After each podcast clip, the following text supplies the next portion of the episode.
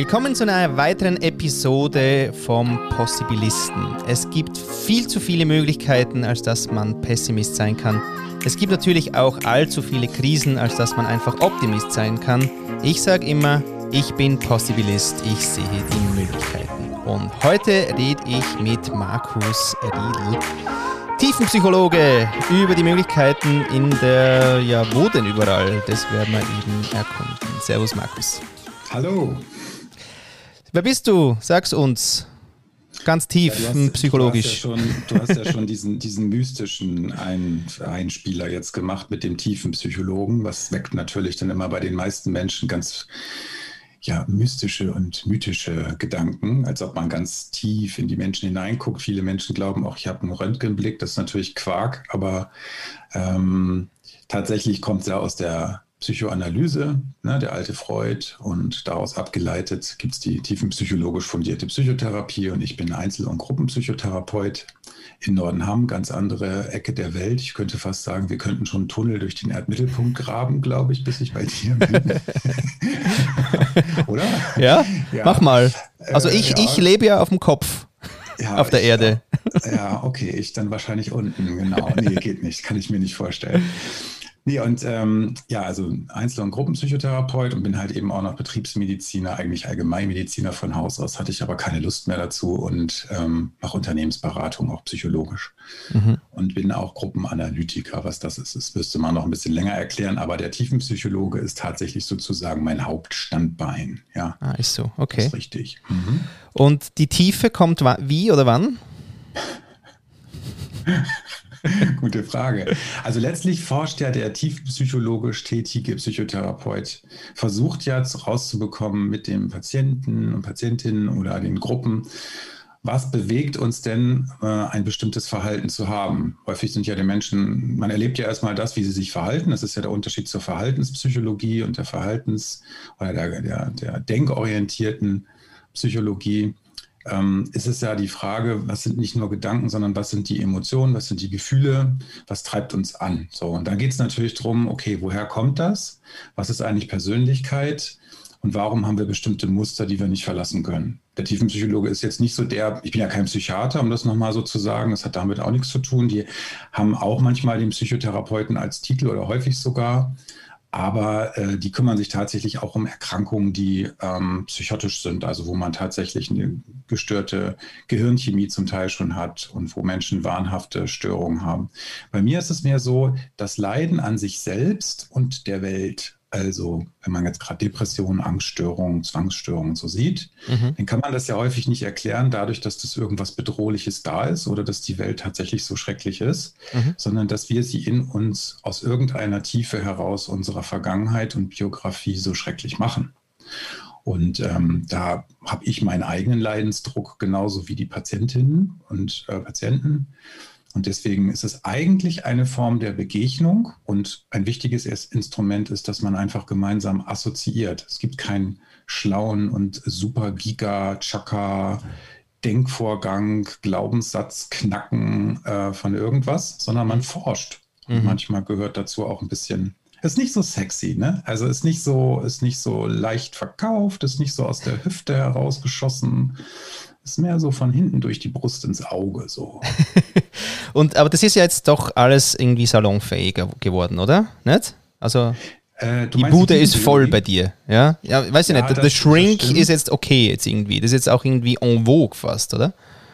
Ja, gut, ich meine, in Amerika ist ja schon lange, dass jeder so sein Psycho hat. Ne? Und ähm, dass man meistens so kurze Psychotherapien werden da auch gemacht. Ich liebe das auch eher manchmal kurz und nicht so furchtbar lang. Das ist zwar verpönt und manche Kollegen mögen mich deswegen auch nicht, wenn ich sage, eigentlich brauchen wir gar nicht so viele Psychotherapeuten und Psychotherapeutinnen, wenn wir eine bessere Beziehungskultur hätten und wenn wir uns ein bisschen ehrlicher begegnen würden.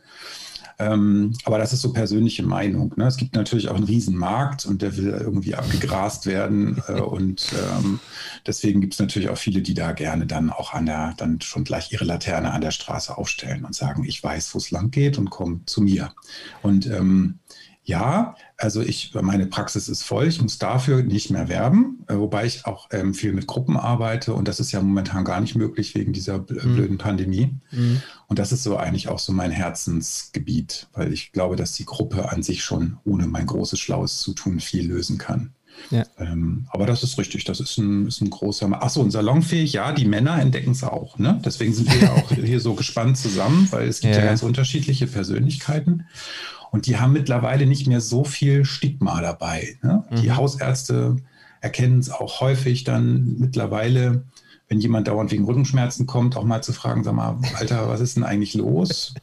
Hast du auch, oder, oder du hast dauernd Durchfall, also die ganzen psychosomatischen Störungen. Ähm, ja, und dann, ja, tatsächlich. Ne? Da war ja lange Zeit Burnout so das Schlagwort. Es ist gar mhm. keine Diagnose, es ist einfach erstmal nur eine Erscheinung. Mhm. Und ähm, es ist salonfähiger geworden, hast du völlig recht. Kann man da beim, ich würde gerne beim Burnout schnell noch rein, weil ähm, da kann man ja so viele Tests machen, ja, die habe ich dann auch gemacht und ich bin ja immer direkter Burnout-Patient, oder? Wenn ich, die, wenn ich die Tests mache. Wenn ich dich jetzt sehe, wärst du jetzt nicht so mein prädestinierter Burnout-Patient, ehrlich gesagt. also die Tests, die Tests machen mich krank, ja. Ich selber äh, bin einfach on the edge, ja, sage ich mal. Ja. Aber, ähm, also wie, aber es ist ja auch ernst, ja. Also da ist es ja auch ernst. Ja. Und ähm, das finde ich auch, also da merkt man schon, dass eben, wie heißt das andere Wort dann? Das heißt dann Stress wie? Resilienz. Nee, nee, weil, nee, zum Burnout kann man auch noch anders sagen eben. Da gibt es ein anderes Wort. Ja, du kannst sagen, das ist eine Erschöpfungsdepression. Ja, genau die. Oder, ja, genau, genau. Kannst, so. Und die, die, es gibt ja so Leute, die die ganze Zeit, also ich will jetzt ja nicht auf den Patienten rumhacken, ich, ich habe die auch alle sehr gern, aber es ist tatsächlich so, ähm, es gibt ja Menschen, die mit, dem, mit sich und dem Leben primär ein Problem haben. Mhm. Ähm, das sind die, die Dysthymika, die, die ewigen Nörgler gibt es darunter auch, die also, wo man nichts richtig machen kann. Und es gibt natürlich auch Menschen, die durch Lebenssituationen ins Leiden kommen. Und ich möchte auch nicht schwer krank werden. Also wenn ich ein Pankreaskarzinom hätte, dann will ich da auch nicht schlau rumlabern und sagen, hey, jetzt denk mal nach vorne, jetzt mach mal, ne, so schlimm ist es doch nicht. Mhm. Das ist alles sehr vermessen und auch sehr arrogant, wenn man das so bewerten will. Ne? Oder mhm. wenn du Leute mit schweren Erkrankungen hast, wie mit Multiple Sklerose oder so.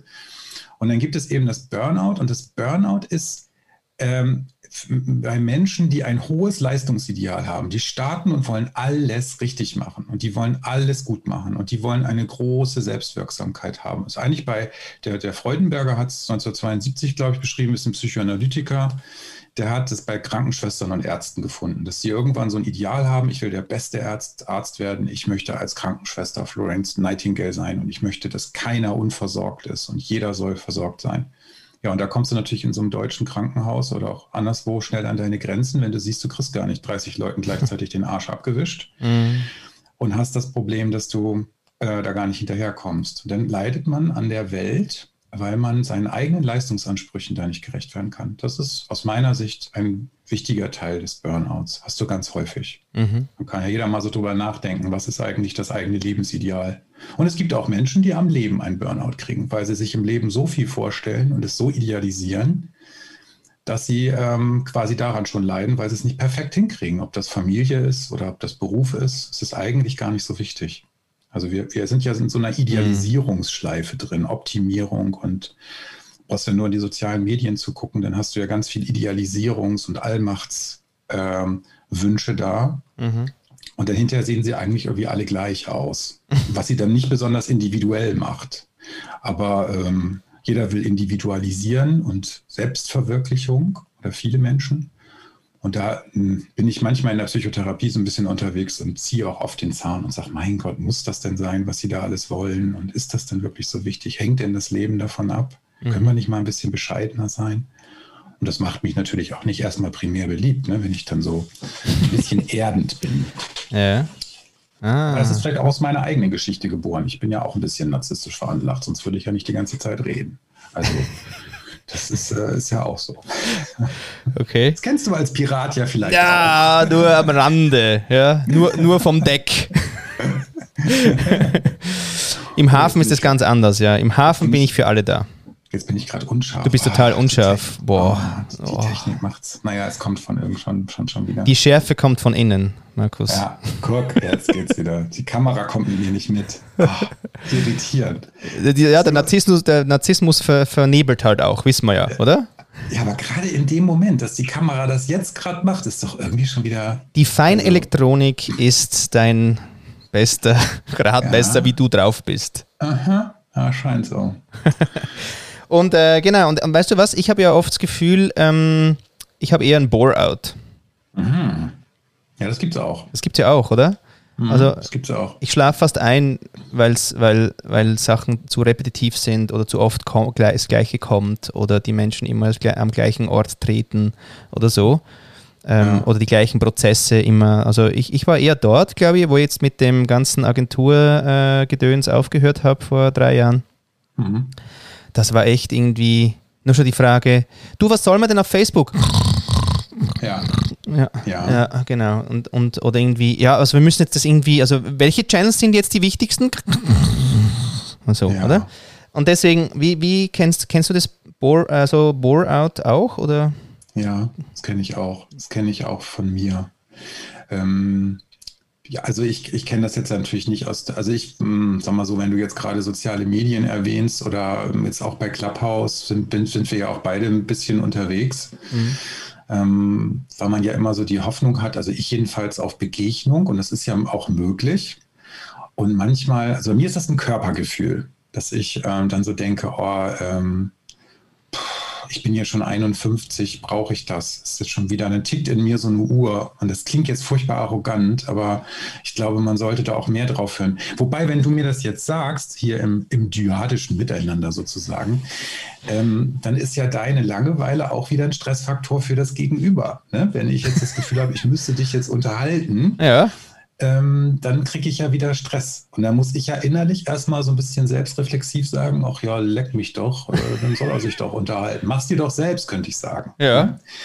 So, aber ähm, ich glaube, wir erliegen alle diesem, diesem Reiz, A, verstanden werden zu wollen und was zu erzählen. Und auf der anderen Seite ist da immer die Gefahr drin, andere zu Tode zu langweilen. Das stimmt. Und was mich wirklich echt, wo ich mich immer selber frage, ich habe ja jetzt sehr viele Patienten und Menschen schon gesehen und tue das ja auch dauernd noch. Mhm. Ich interessiere mich tatsächlich noch für die. Und das ist so, da, da frage ich mich immer, warum eigentlich? Weil die erzählen mir oft auch natürlich ähnliche Sachen, aber jeder erzählt es mir ein bisschen anders. Mhm. Und manchmal, das kennst du vielleicht auch, da habe ich noch so Momente, wo ich wirklich gerührt bin. Ich kann mir übrigens auch nichts merken, wenn ich nicht ein inneres Bild zu dem habe. Und dann kann ich mir das ewig lange merken, obwohl ich den Namen des Menschen schon vergessen habe. Das ist manchmal echt peinlich, dass ich, ich habe ein echt schlechtes Namensgedächtnis, sodass ich manchmal denke, ich kriege schon eine Demenz. Aber ich weiß dann noch, wenn die mir irgendwas erzählt haben, was vielleicht völlig belanglos ist, und ich habe dazu ein inneres Bild mhm. und weiß irgendwie, ah ja, dann waren die da und da, und dann sind die immer ganz erschrocken, dass ich dann diese Details noch weiß.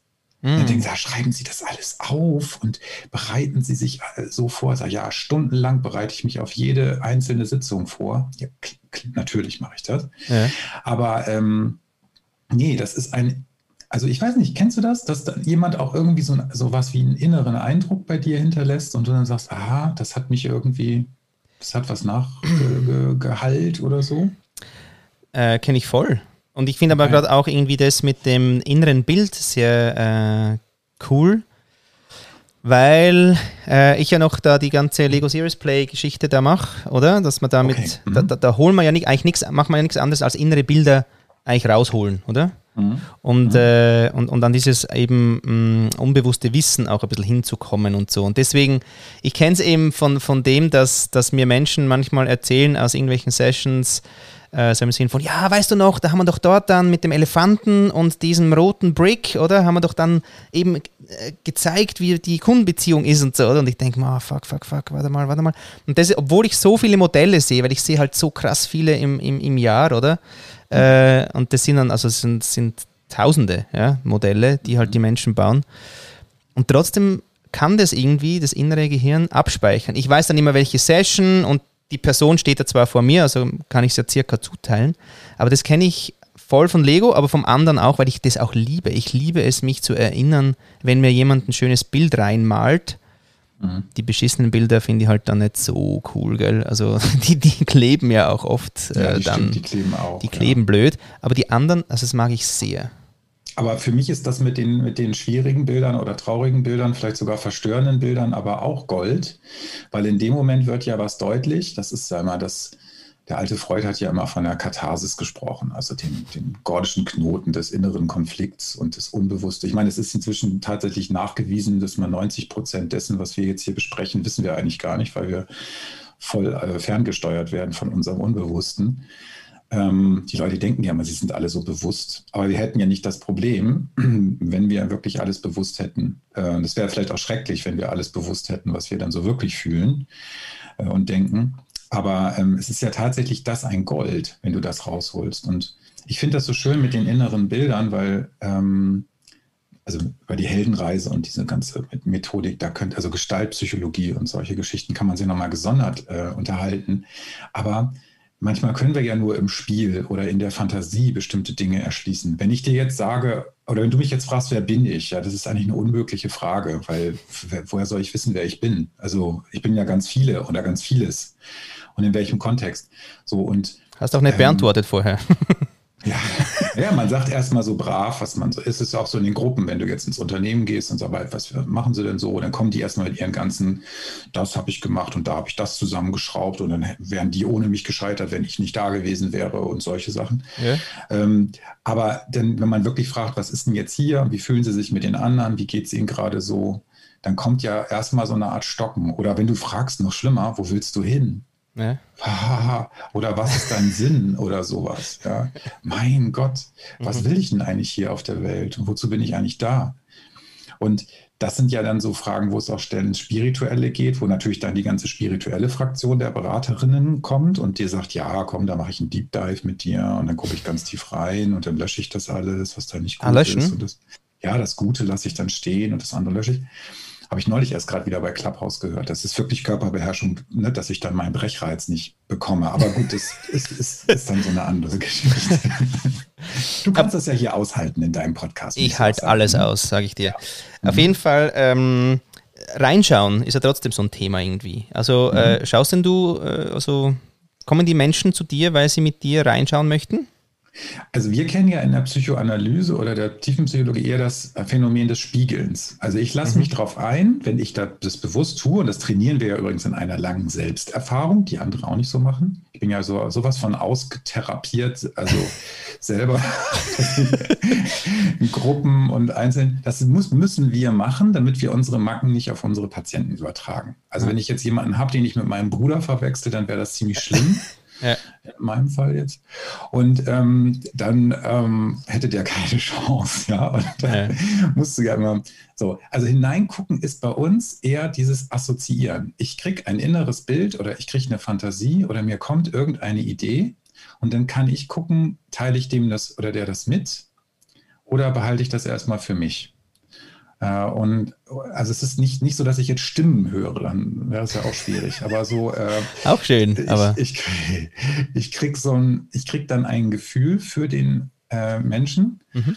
Und ähm, daraus erschließt sich dann manchmal, also wenn ich zum Beispiel solche Sachen sage, wie können Sie sich vorstellen, wie Ihre Partnerin oder Ihr Partner gerade fühlen würde, wenn der jetzt hier wäre? Oder stellen Sie sich mal vor, ich, mir geht es gerade so und so, kann das sein, dass Sie das kennen? Dann werden die ja in etwas Spiegelndes verwickelt. Das ist ja übrigens auch das mit den Spiegelneuronen, die wir alle haben und überhaupt empathisch zu sein äh, im Kopf, die gibt es ja wirklich. Mhm.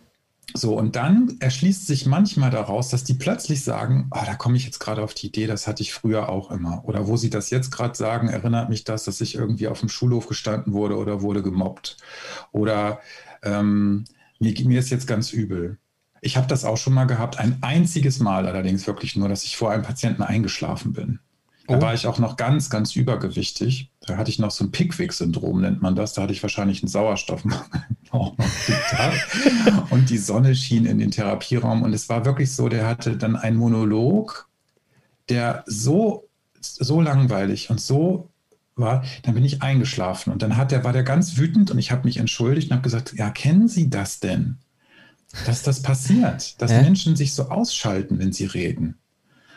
Und dachte, ja, das kennt er. Und dann haben wir darüber weitergeredet. Okay. Du musst dann halt eben auch schaffen, mal sowas Unangenehmes auszuhalten. Mhm. Und ähm, ich bin nicht schlauer als die. ich bin nicht der Mister Allwissend. Und ich sitze da manchmal auch davor und sage, was, was soll ich denn jetzt machen? Ihr Leben ist einfach sehr schwierig. Und das kann ich verstehen, dass Sie jetzt depressiv sind. Und was können wir jetzt besser machen? Und vielleicht so. Aber mhm. ähm, ich hatte auch mal einen, einen, einen, jungen Mann, der mit 35 kam und wirklich alles, alles versemmelt hatte, was man versemmeln kann und sagte, ja, er wäre jetzt depressiv, weil sein Leben wäre jetzt nicht so, wie er sich das vorstellen würde. Und sage, ja, jetzt ist der Drops gelutscht, was soll ich denn jetzt tun? So, müssen Sie irgendwie sehen, was hat Papa denn mit 16 zu Ihnen gesagt? Ja, der hat mich weiter pennen lassen. Ja, okay. Pff, schade, ne? Sind eigentlich ein intelligentes Kerlchen. Und der wollte dann irgendwie, hatte dann noch die Möglichkeit, krimineller zu werden. Das haben wir dann diskutiert, weil das wäre ja auch eine Möglichkeit, an Geld zu kommen. Das kennst du als Pirat ja vielleicht auch. Dass ja. man dann ist eine Wahl. Das, ist eine Wahl. Ich habe den natürlich nicht ermutigt, aber ich fand die Idee erstmal ziemlich logisch. Also wenn ich, wenn ich sonst nichts gelernt habe, dann werde ich halt krimineller. Also kann man nachvollziehen, ist eigentlich ein logischer Schluss. So, aber ist keine Psychotherapie-Auftrag. Äh, ne? So, und der war, dann, der war dann einmal da und kam nicht wieder, war auch dann okay. Ja, aber sowas erlebst du auch. ja, das sind eigentlich, genau, du redest ja dann mit, über Möglichkeiten mit den Leuten, was quasi, also du, du legst auch Möglichkeiten aus und sie äh, gehen eigentlich nach dem Resonanzprinzip, oder? Wahrscheinlich und schnappen sich eine Möglichkeit, die du dann darlegst oder auch mit ihnen oder sie selber halt auch sagen, ja, nee, finde ich super, Herr Riedl, aber ähm, mir fällt jetzt das noch ein und legen noch eine Möglichkeit rein und für die gehen sie dann. Also ist das so, kann man sich das so vorstellen? Ja, also ich finde deswegen auch deinen Podcast mit dem Titel der Möglichkeiten so schön, weil ähm, die Menschen laufen ja alle mehr oder weniger in ihrer Ego-Shooter-Perspektive durch ihr Leben und mhm. haben da sozusagen ihren Kontext, ihre Bubble, ihr Framing, denken das, was sie schon immer gedacht haben. So und Psychotherapie sehe ich so ein bisschen als Anregung, äh, zum Beispiel mit den Emotionen in Kontakt zu kommen. Ich meine, wie willst du dein Leben mit neuen Möglichkeiten füllen, wenn du die Fantasie nicht benutzt? Wenn ja, darf ich da schnell rein, weil das ist nämlich ja, spannend, ja. weil ich habe nämlich die Zukunftsfrage, äh, ich stelle ja so Zukunftsfragen immer wieder gerne, mhm. ähm, und da war eben, wie geht es deiner Fantasie? Ja. Und ähm, wie näherst du oder kultivierst du sie? Und das, das war noch lustig. Ich hatte dann auch so ein paar Gespräche äh, außerhalb von dann den Posts und die, die Menschen haben eigentlich gesagt, uh, Fantasie. Puh. Ja, genau. Und ich habe es aber auch selber gemerkt, hey, wann nutze ich meine Fantasie? Ist jetzt dieses ganze Innovieren und Ideen mhm. haben, ist das schon Fantasie oder ist das nicht einfach quasi äh, fabrikmäßiges Denken, weil das macht man heute so? Ähm, also eine Weiterführung, also quasi die Industrialisierung des, der, der Wissensgesellschaft ist eigentlich quasi äh, Innovation. Ja. Und, und äh, wo bleibt aber die Fantasie? Und als ich angefangen habe, ähm, an Weihnachten an meinem Roman zu schreiben, ja, da, da war plötzlich, hey, hallo, da ist sie ja. Mhm. Da kann ich ja Menschen so formen, wie ich gern hätte. Ich kann Plätze erfinden. Ich kann aber dann auch ein bisschen. Also da ging es dann plötzlich ab. Und da haben wir gedacht, fuck, yes, das ist Fantasie. Das andere genau. ist ja gar nicht mehr Fantasie. Das ist alles nur noch Zweck. Äh, also Mittel zum Zweck und, und alles im Dienste von. Deswegen, ja, genau. du hast jetzt ein paar Mal Fantasie gesagt und ich finde aber eben, puh, das, das ist, glaube ich, ein bisschen verschüttet, das alles. Ja, das ist genau das. Und deswegen liebe ich, und das hätte ich gar nicht gedacht, diese ganzen ähm, anregenden, spielenden, fantasieanregenden Geschichten äh, sehr, weil wenn du Menschen alleine fragst, was fühlen sie, dann kommen sie meistens erstmal mit einem Denk Denkprozess.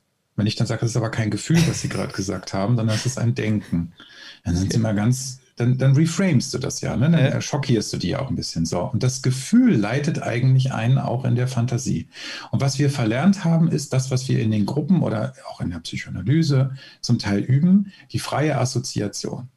Wenn du jetzt, und dafür brauchst du aber, und deswegen ist Langeweile eigentlich ein super geiles Ding, weil wir haben das früher mal Müßiggang genannt. Mhm. Dann gibt es noch einen schöneren geisteswissenschaftlichen Begriff, der heißt Kontemplation. Mhm. Ja, man muss es ja immer da ein bisschen schön machen, ja, damit es dann auch salonfähig ist. So, also die innere Einkehr, und das ist vielleicht einfach stumpfes Dasein und sich irgendwie berieseln lassen, weil sonst bist du ja immer in einem induktiven Modus. Du nimmst Sachen auf, du reagierst und löst Probleme. So das, das kennen ja die Manager, das kennen die Familienväter und Mütter. Das, du musst ja ständig Probleme lösen. Wenn du jetzt aber sagst, bleib doch einfach mal auf deinem Arsch sitzen und mach nicht sofort ein Achtsamkeits- und Meditationsding draus, sondern lass dich doch mal fantasieren. Dann kommt bei ganz vielen Menschen eine Angst und Unruhe, weil sie denken, sie haben eigentlich gar nichts. Sie ist, da ist gar ja, nichts klar. drin. Mhm. Und dann kommt da manchmal erstmal ein leerer Raum sagt, ja, lassen Sie sich doch mal auf den leeren Raum ein. Das wird, der wird ja nicht immer leer bleiben. Und sonst genießen Sie doch erstmal den leeren Raum. Ja, der macht mir aber Angst, da werde ich ganz unruhig und so. Mhm. Und dann kommt ein Bild. Und dann kommt irgendetwas. Und das muss ja nichts Schlaues sein. Die Leute wollen immer so was Schlaues sagen. Und die Kinder machen das viel organischer. Wenn du einem Kind einen Stock in die Hand drückst und sagst, guck, das ist der Zauberstab von Harry Potter. Jetzt fang mal an zu zaubern. Ja. Dann haben die überhaupt kein Problem damit. Den musst du auch nicht lange erklären, was ein König ist oder ein Pirat. Das wissen die automatisch, weil das, da kommen wir zu den Archetypen ne, von Carl Gustav Jung, der denn diese inneren Bilder kennt, ob das jetzt hier der verwundete Heiler ist oder ob das der, der Held ist oder der König oder der Donnergott. Das ist ja tatsächlich so. Lässt du Leute einfach in der Höhle als äh, Homo sapiens sapiens oder Homo erectus rumkritzeln, dann kommen solche Dinger dabei raus. Mhm. Und das ist doch das Wunderbare. Und ich glaube, wir sind manchmal so zweckgebunden in unserem Tun, dass es uns extrem langweilt. Und die Langeweile will uns eigentlich erinnern, dass da noch was anderes ist in uns. Es geht gerade oh. mein Lüfter an. Hörst du das? Ja, wahrscheinlich. Kann ich nicht verhindern. Ja, nee. Technik. Ähm, ja, nice, weil das heißt, eigentlich ist die, also das Bore-out, wo wir vorher waren, oder? Ist eigentlich Signal, dass es jetzt schon, dass, dass man eigentlich sich in die Langeweile begeben soll, damit die Fantasie wieder eine Chance hat. So ist es eigentlich klopft dauernd dein Unbewusstes an und sagt, ey, Alter, mein Gott, meinst du, das ist jetzt der Weg? Gott, stell dir vor, du stirbst. Was kriegst du von Petrus dafür einen Orden für? Ja. Meine Frage, ist ja nur das halbe Leben. Und das hat der Karl Gustav ja dann hinter der Jung, ja? hat das ja den Schatten genannt, wo alle denken, oh, das ist was Böses. Der Schatten ist die ungelebte Lebenswirklichkeit, also das, was wirklich da ist, wir aber nicht sehen, weil wir uns nicht umdrehen. Und die Künstler, die versuchen natürlich ständig ihren Schatten zu finden und laufen manchmal um sich selber rum und knallen irgendwo gegen, gegen die Künstler? Du basht ja. jetzt da die Künstler? Naja, die Künstler haben, haben ja etwas Wunderbares. Die können ja wirklich immer mit ihren inneren Prozessen leben. Manchmal haben sie aber auch, wenn sie in die Therapie kommen, zum Beispiel, das Ding, dass sie dann mal auch ein bisschen Struktur brauchen. Ja. Das, Welche Art von Struktur denn? Welche Art wollen die dann? Naja, die wollen schon sowas natürlich auch wie Vorhersehbarkeit. Die möchten gerne auch ein Stückchen Sicherheit. Wir sind mhm. ja nicht nur immer mit einem Wert unterwegs, dass man sagt, wir wollen nur Freiheit. Ja. Wenn du als Pirat aus dem Hafen losfährst, willst du das Abenteuer, dann möchtest du da raus. Wenn dann aber der erste Sturm kommt, dann hast du schon ein bisschen Schiss und weißt den Hafen zu schätzen. Ja. Wenn du aber jetzt wieder in den Hafen zurückkehrst und immer im Hafen bleibst, dann mhm. und Mutti jeden Tag vorbeikommt und sagt, Mensch Junge, willst du nicht mal wieder rausfahren? Ist ja auch draußen, wolltest du nicht mal Abenteuer? Dann kommst, dann schämst du dich ja schon fast, dass du da die Eier nicht hast, rauszufahren. Ja. So, und diese, das, das nennt der Psychologe oder der Tiefenpsychologe den inneren Konflikt. Das ist eben nicht so einfach, sich mhm. zu entscheiden, ich werde jetzt mal eben Aussteiger oder ich bin eben nur Künstler oder nur, also ich manche kriegen das hin, wenn sie auch erfolgreich sind und so. Aber mein Gott, viele leiden auch einfach an der Lebensrealität dran, dass sie nichts verdienen, dass sie abhängig sind von ähm, Sozialhilfe-Geschichten ähm, ähm, oder das ist nicht witzig. Mhm. Und ich habe auch viele junge Leute, die Künstlerinnen werden wollen finde ich super. Zum Teil auch dann sogar mit Eltern im Gepäck, die mir die dann hinsetzen und sagen, guck mal, der will Künstler werden. Jetzt mach mal so, dass der das jetzt, der, der verbaut sich ja sein ganzes Leben. Sag ich, was soll ich dem jetzt sagen, er soll kein Künstler werden? Mache ich nicht. Ne? Naja, aber äh, und dann gibt es ja irgendwo ist der Frieden in der Mitte manchmal, ne? Zwischen diesen Polen. Schon, so quasi malende Banker.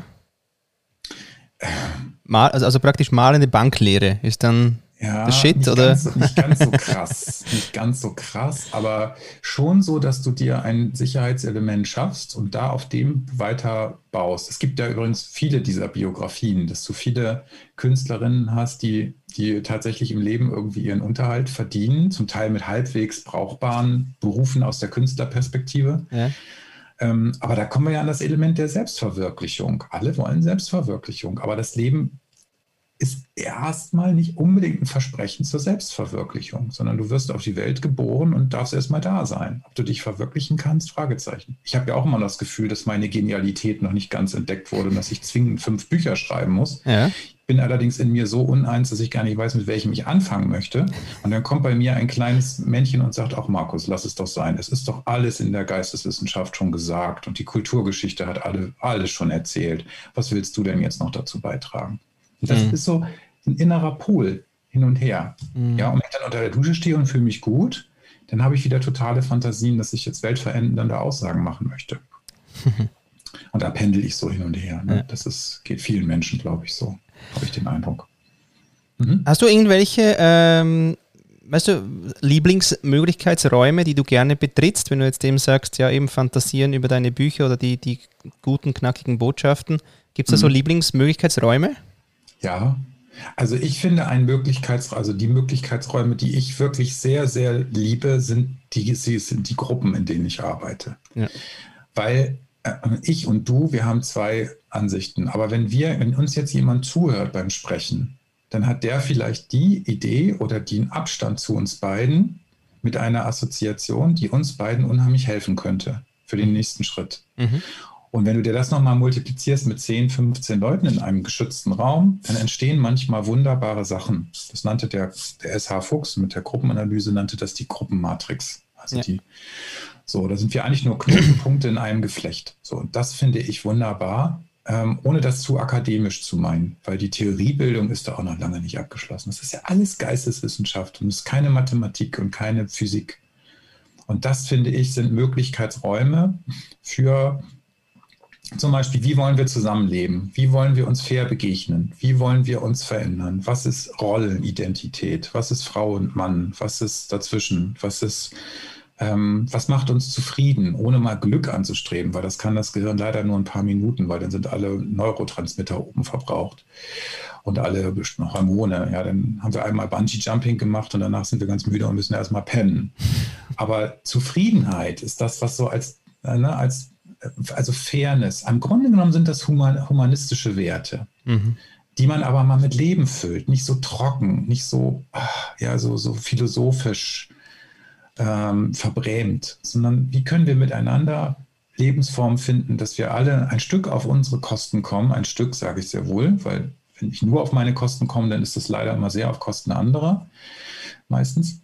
Und äh, wie können wir das organisieren oder wie können wir da fair bleiben? So, und deswegen bin ich eigentlich so für den Rest meines Lebens, jetzt klinge ich schon so, so alt, aber naja, ähm, in der Mitte. Will ich, eigentlich, will ich jetzt eigentlich nicht dieses ähm, ich, möchte, ich möchte Begegnungsqualität. Und ich möchte gerne, dass wir daraus Räume erschaffen, neue Fantasien zu entwickeln, ohne dass wir irgendwie diesen ganzen alten Dogmen, also ich bin da auch eher konservativ, ich stehe ja auch dazu. Ne? Ich bin jetzt kein sozialistisch äh, geprägter Mensch. Mhm. Ich bin, habe auch so ein Wertesystem, aber ich glaube einfach, wir kommen mit diesen Etiketten da nicht mehr klar. Was ist, was ist richtig, was ist falsch? Also ich halte viel vom sowohl als auch, als vom entweder oder. Mhm. Und das klingt immer so schwammig, ist es aber eigentlich gar nicht. Aha. Weil die Menschen, zum Beispiel, wenn ich mit Menschen in einer Gruppe sitze und wir mal diese ganze Polarisierung jetzt sehen, ja, du bist jetzt Verschwörungstheoretiker und du bist das und du weißt es sowieso besser und du bist Klimagegner und ich nicht und du bist, was weiß ich, Migration hin und her oder Mann und Frau. So. Und dann hast du ja manchmal in Gruppen wirklich Leute sitzen, wo du denkst, du bist ein Arschloch. So, und das Tolle an der Gruppe ist, wenn du das wirklich machst, an diesen Gruppengeschichten äh, ist, du kannst dieses Arschloch leben lassen. Und hinterher kannst du dich sogar daran freuen, dass das Arschloch einen positiven Anteil hat, den du auch in dir hast. Und das ist eine Erfahrung, die habe ich ein paar Mal machen dürfen, dass ich Menschen, die ich wirklich in Gruppen sitzen hatte, wo ich dachte, oh, ich kann dich nicht aushalten, hör doch einfach auf zu reden, halt doch die Fresse. Ja? Und hinterher habe ich gedacht, auch ich freue mich, dass du da bist, du Arschloch. So, und das ist, äh, das, wenn du dir das jetzt in Unternehmenssystemen mal vorstellen würdest, wie viel Energie du freisetzen ja. könntest, wenn du diese blöden Grabenkämpfe und dieses Ich habe den längeren und ich bin sowieso wichtiger. Ja, du bist wichtig. Okay, scheiß drauf. Ja, der daneben ist auch wichtig. Der kann was anderes als du. Ähm, setz das doch mal zusammen, Lego. Ne? Du brauchst halt nicht nur die blauen Steinchen, du brauchst auch mal vielleicht ein rotes oder sonst kriegst du das Ding nicht gebaut. Ja. Wenn du nur Fundament, ich weiß ja nicht, wie du das genau machst, ich habe das nur. Aber das funktioniert ja nicht mit Uniformität. Nee. Und da kommen wir jetzt divers und diesen ganzen Geschichten. Diversität, Diversität heißt es, glaube ich. Ja. Kann man nicht aussprechen im Deutschen. Diversity. Ne? Ja, dieses. Ja, ja, ich bin ja auch äh, schwer dafür, dass man eigentlich äh, viel mehr Gruppenhacks und Gangbangs äh, eigentlich in Unternehmen Gangbangs, hat. Okay. Ja. ja, okay. Weil weißt du, alles was. auch schön. ja, da, wirklich, weil, weil ich bin in so vielen Meetings gesessen, wo es eigentlich eher darum ging, äh, wer vernascht jetzt wen und ich mir gedacht habe, na macht's mal, weil dann ist der Druck mal draußen. Macht's mal die Hüfte locker. Ja, das stimmt. Das, und beide das Geschlechter, gell? Also nicht jetzt im Sinn von, äh, ist jetzt nicht eine Männerdomäne, aber wahrscheinlich, keine Ahnung, denkt sich der Mann eher was äh, als die Frau. Puh, weiß ich gar nicht. Ist das so? Also ich war mal also, in so einem krassen Meeting, da, die hat mich echt, äh, da musste ich dann drei Tage lang quasi rausarbeiten, mhm. okay. weil, weil die, die ist mal sowas von äh, quasi im ersten Chakra gesessen. Oha, naja, das war siehste, kommt krass. auch vor, ja. Und das war aber krass, weil das war ein Unternehmer-Ehepaar und die haben mich geprüft, eingeladen mit der äh, Marketingleiterin, ob ich wohl dessen würdig bin, ja, irgendwie so quasi. Und ähm, er hat so krass äh, äh, hellblaue Augen, der ist mir gegenüber gesessen der hat mich eigentlich immer gefreezed, also geeist. Und sie war permanent eigentlich mit dem, mit dem, mit dem, wie sagt man denn, mit dem Flammenwerfer, ja. Immer schön oh, auf die, äh, nicht auf die 12, sondern, wie sagt man dann, ja, ja, auf die 6, ja. Mhm. Genau. Und, wir, und nachher, ich habe es gar nicht, währenddessen bin ich ja eher so im Survival-Mode, aber nachher bin ich rausgegangen und habe mir gedacht, was ist denn da los? Weil ich, ich habe ich hab gespürt, boah, pff. Und ja. da habe ich gemerkt, hey, die war echt, on fire. Und das kenne ich viel von Meetings und denke mir oft, hey, komm, einmal Zunge rein, geht schon. Also ja, das mit der Sexualität ist tatsächlich so ein Ding, ne? Wenn du da überlegst, ich glaube, wir können ja auch gar nicht anders als das äh, so empfinden. Und das wird ja auch immer weggepackt, das darf man ja nicht und so ja, genau. ist ja tabuisiert. Wieso ne? können wir nicht anders? Wieso meinst du das? Oder wie geht das? Was jetzt? Nochmal, ja, du hast gesagt, verstanden. wir können ja gar nicht anders. Naja, als ist ein Trieb, ist ein Trieb, Trieb erleben, ne? ja. Also wenn du da jetzt sowas hast, das kannst du ja gar nicht weg. Das ist auch mal das Ding. Also wir können natürlich immer, was ist professionell und was ist nicht professionell, aber du hast solche Energien natürlich häufig. Ähm, Eben. Das, das, hast du ja auch. Du hast ja auch Menschen, die, die sich in, in, ineinander verlieben in solchen Situationen oder die eben äh, innere Fantasie, die Fantasie kannst du ja gar nicht abstellen. Ne? Nee. Ne? Das ist aber natürlich das, was nicht angesprochen werden darf. Aber diese Energie, die kenne ich, die kenne ich auch. Ähm, ja, vor allem ja. noch schnell die Fantasie, weißt du, manchmal ist es ja gar nicht einmal so, dass die Anziehung muss, also kommt gar nicht primär über, über Körperlichkeit, ja, sondern quasi der Typ ist mächtig oder die Frau ist mächtig, ja, geil. Ja, ja, ja und genau. dann geht's dort los. Also ich glaube, das ist gar nicht immer nur ja, sch schöner stimmt. Arsch, ja. Also. Nee, nee, genau, das ist schon die Potenz. Also Potenz ist ja auch was, was durchaus mal im Leben so. Deswegen ist es ja so, wir finden ja auch, auch Menschen äh, sexuell anziehend, die die irgendwie, also keine, also ich habe das ja ganz oft, wenn man Männer fragt, okay, was für Frauen findest du interessant, dann wären das ja nicht unbedingt, es gibt eine Fraktion, die sicherlich diese, ähm, die, die, die da so, so, so eher abhängige Frauen sucht oder so, aber das ist eher wenig. Die meisten bewundern ja die tatsächlichen dominanteren und die, die, die mächtigeren Frauen. Und bei den Männern ist es ja auch vielleicht so.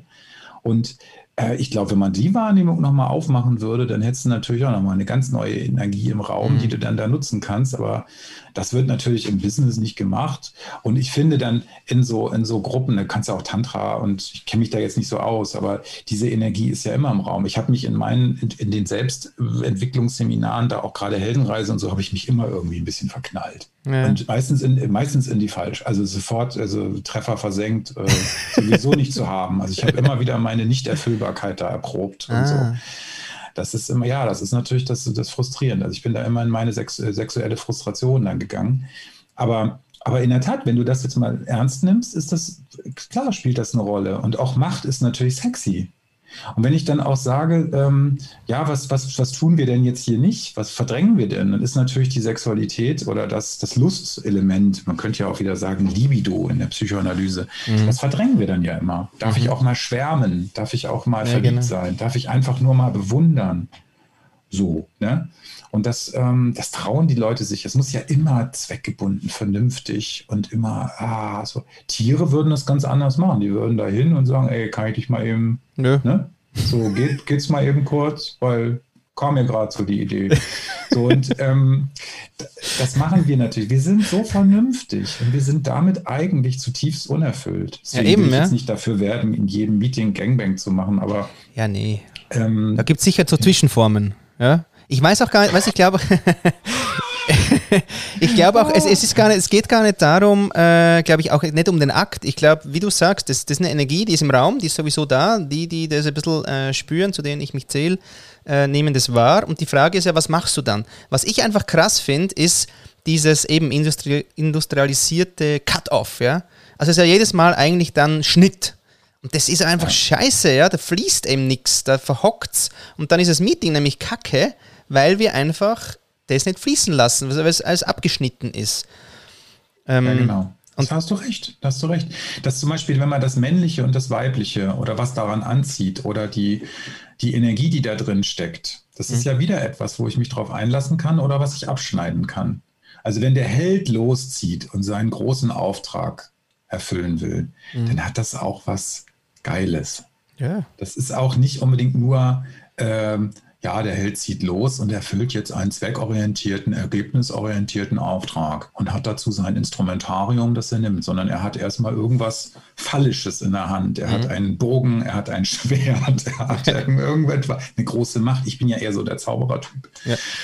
Ähm, und ja, und damit ziehst du los. Und das ist, glaube ich, alles das, wenn man das jetzt, ich könnte mir vorstellen, Kollegen könnten das jetzt besser erklären, das hat ja alles immer einen sexuellen, also der Freud hat ja immer, das ist alles irgendwie sexuell, wobei der Freud selber auch ziemlich unerfüllte Sexualität hat. Der Jung hat dann für ihn das Ganze erledigt. Also, ähm, aber. The Wounded Healer, sage ich ja. Der war ein bisschen anders drauf.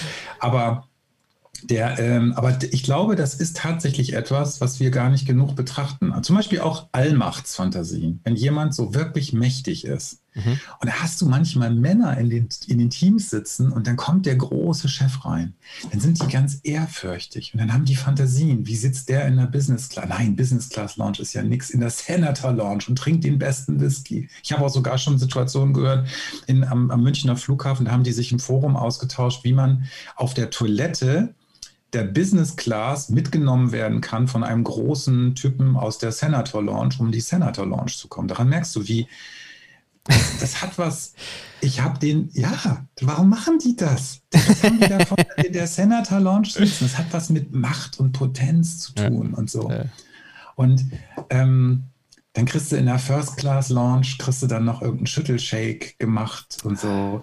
Also, und das hat doch was Sexuelles. Voll. Das, wenn man das ganz genau anguckt, hat es was Sexuelles. Und wenn du die darauf ansprichst, dann sind sie echt, sie haben es jetzt echt geschafft. Ne? Man, man, möchte, man möchte nur noch vor ihnen niederknien. Jetzt kommen wir aber wirklich in Gefilde. Ja, also hallo. Also die Fantasie ja. eben, ja. Du schau, wir, wir kommen aber in die Schlussrunde, nämlich äh, mhm. welche Möglichkeiten ja, wünschst du dir persönlich? Designer Turn Lounge. Okay. nee, also im Ernst, welche Möglichkeiten wünschst du dir persönlich so? So in nächster Zeit? Was, was, hast, was hast Bock? Also für mich ganz persönlich ja, oder wirklich für die ganze so. Welt? Na, da kommen wir nachher dran. Ach Gott.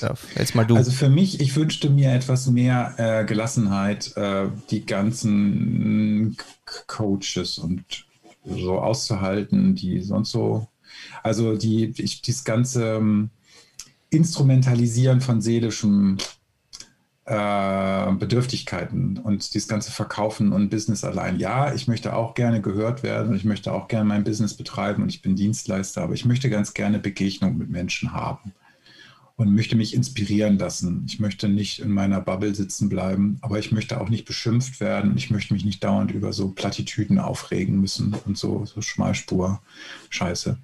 Also das sind so Dinge, wo ich, das wünsche ich mir. Ich wünsche mir gerne so ein, ein Stückchen mh, hm, echte persönliche Begegnung und Inspiration äh, und nicht so diesen Kampf, weißt du, so dieses, ah, ich, ich, ich bin nicht so der Konkurrenztyp. Obwohl ich natürlich auch konkurriere, klar. Mhm. Aber ähm, ich möchte einfach, da, da möchte ich mich, das ist nicht meine Energie. Ich möchte mehr so miteinander begegnet werden, auch durch Menschen, die anders sind als ich bei denen ich aber Gemeinsamkeiten finde. Ich möchte nicht nur mit jemandem kämpfen müssen, der total anders ist und mir erstmal zeigen will, ey, ich bin anders und ich bin viel besser und ich bin viel toller und so, da habe ich keinen Bock mehr drauf. Mhm. So, das ist so einfach so ein bisschen, weißt du, so, so, eine, so ein friedvolles Fließen, vielleicht auch ein bisschen mehr Ruhe. So, mhm. das würde ich mir für, mir für mich wünschen, persönlich. Ja, wir gehen in die Welt. Was sind mhm. die Möglichkeiten, die ihr dir für die Welt wünscht in nächster Zeit? Also in der Welt wünsche ich mir ein Bewusstsein dafür, dass wir einander eigentlich brauchen und trotzdem uns unterscheiden. Und dass wir als Individuen immer nur Individuen sind, aber ohne die anderen eigentlich gar nicht klarkommen. Und dass wir diesen ganzen Ego, diese Egozentren, also ich halte die Menschen nicht für altruistisch. Ich glaube nicht, dass wir wirklich so nett sind, wie wir immer tun. Und ich wünsche mir, dass wir da so ein bisschen ehrlicher werden. Und ähm, ich kann das ehrlich gesagt mit diesen ganzen politisch korrekten Aussagen nicht mehr so gut ertragen wie, ach ja, und wir sind alle so und es muss so sein und das muss so sein und das dürfen wir sagen und das nicht. Ähm, dann kriegen wir nur so eine Gruppe dabei raus, die völlig durchknallt, wie wir das jetzt ja auch sehen äh, bei den Querdenkern da und so ähm, zum Teil obwohl die natürlich auch im Kern nichts unbedingt Böses wollen, sondern äh, auch nur Angst haben, manchmal jedenfalls. Und ähm, also dieses, man würde sagen, also Begegnung und eine Überwindung von Polarisierung. Es gab einen großen oder einen großen, es gab einen Gruppenanalytiker, Patrick Desmarais, der hat in den 80ern Großgruppenexperimente gemacht. Der hat also mit Großgruppen regelmäßig sich zusammengesetzt, 200, 300 Leute, und der hat von der Humanisierung der Gesellschaft gesprochen. Und ähm, das Interessante ist, in diesen Großgruppen passiert erstmal ziemlich Archaisches und viele haben ähm, auch Angst, sich in diesen großen Gruppen aufzulösen und irgendwann können sie gemeinsam über Philosophie, Gemeinschaft, äh, Gemeinsinn und sowas nachdenken und, und sich spüren. Und das ist so eine Hoffnung, die ich habe für die Welt, dass wir nicht dieses Verordnen von jetzt musst du aber und jetzt müssen wir aber alle und das und jenen gut sein und so. Wir sind im Kern nicht wirklich nur gut. Wir sind kleine Ego-Schweinchen oftmals, sonst wären wir nicht das, was wir sind. Und sich da ein Stückchen ehrlicher zu machen und sich zu begegnen, das fände ich schön. baby.